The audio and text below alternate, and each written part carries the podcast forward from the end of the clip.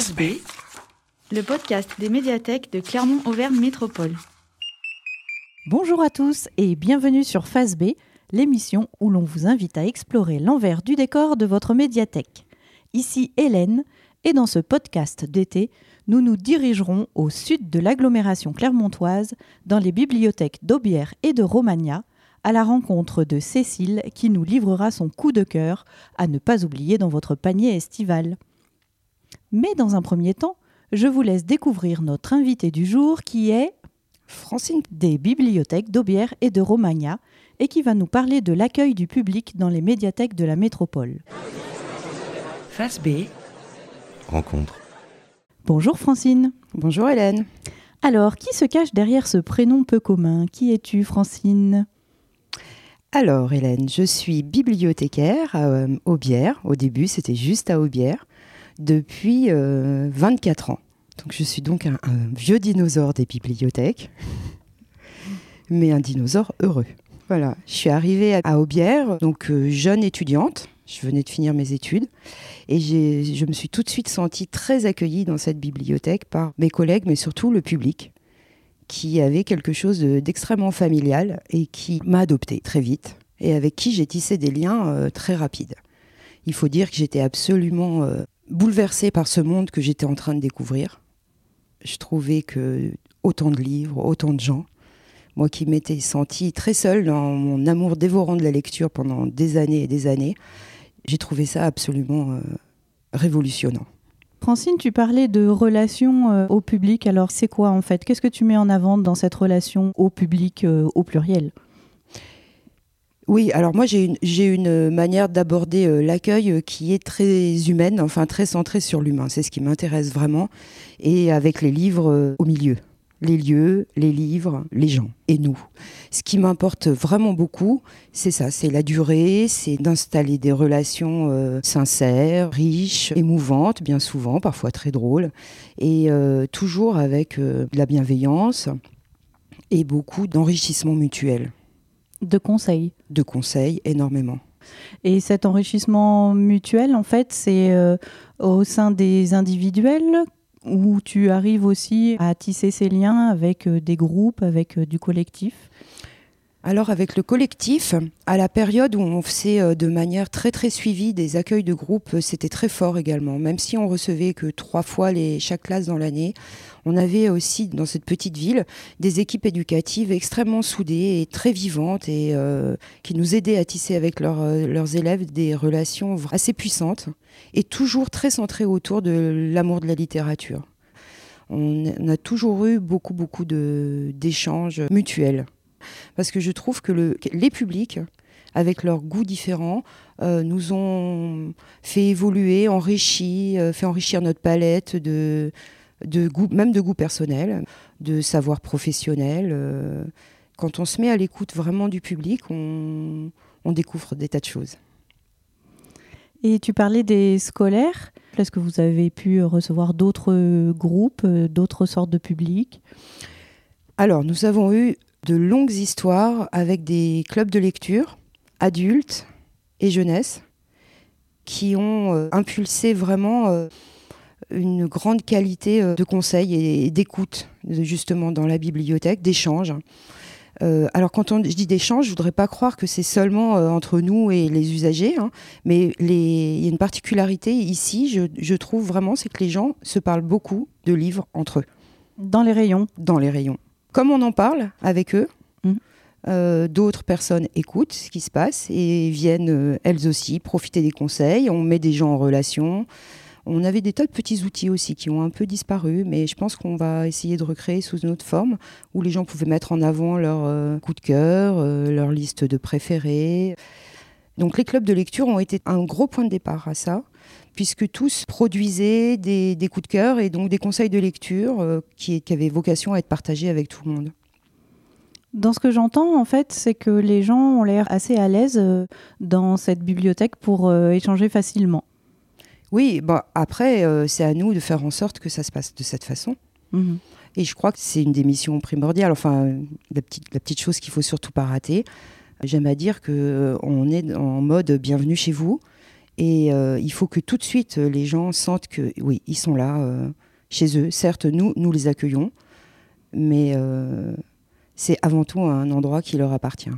Quelles sont les spécificités des bibliothèques d'Aubière et de Romagna? Dans le réseau euh, des bibliothèques de Clermont Métropole Je ne sais pas si c'est Aubière et Romagna, mais la petite taille, je pense, euh, induit une relation au public qui est assez euh, particulière. Et puis aussi, le positionnement dans la commune est certainement très important, parce que le fait qu'on soit très central, très facile d'accès, autorise des très jeunes personnes et des très vieilles personnes à venir facilement dans nos établissements et de manière très récurrente, très régulière. On a beaucoup de familles aussi qui sont heureuses d'inscrire leur, leur visite dans la bibliothèque vraiment dans, dans un tissu des jours qui est très familier. On m'a dit que tu faisais partie d'un groupe qui travaille sur l'accueil. Peux-tu nous en dire un peu plus, Oui. justement? C'est très important parce que là, je suis en train de donner mon point de vue très humain, euh, le volet humain des choses. Je fais pour autant partie du groupe accueil où il y a des gens beaucoup plus sérieux que moi. Que- non, mais très euh, des techniciens. Et donc, dans ce groupe, euh, nous nous appliquons à rédiger euh, des premiers jets, on va dire, de documents cadres qui vont servir à tout le réseau. Alors, ça peut aller de choses très très sérieuses comme des chartes de, de lecture publique ou une charte de politique d'accueil, mais aussi des documents très utiles, pratico-pratiques, qui vont être utiles à tout le monde, euh, comme des règlements, des, euh, des procédures pour faire face à toutes les problématiques d'accueil, de services publics, de prêts. Et donc, c'est un groupe qui est dirigé par Cécile Vivier. Nous sommes une dizaine, je pense. À être en réflexion à chaque fois euh, sur des protocoles, en fait, c'est ça? Oui, en ce moment, on est pas mal occupé avec la question de l'accueil dans la, fu- dans la future grande bibliothèque. La BHD. Allez, pour terminer, un petit jeu. Euh, Est-ce qu'accueillir, c'est saluer ou reconnaître? Tu peux commenter si tu veux. Oui. Saluer, reconnaître, les deux, mon général. Recevoir ou respecter?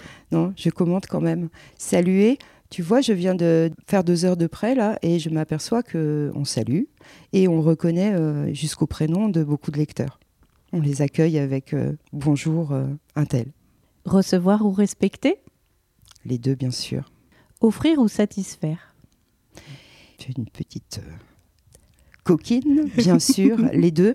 Euh, offrir, satisfaire, euh, oui, c'est la problématique du lecteur qui sait ce qu'il veut et qui on fait en sorte qu'il trouve euh, ce qu'il veut et celui qui sait pas ce qu'il veut. Enfin, quand je dis lecteur, c'est l'usager.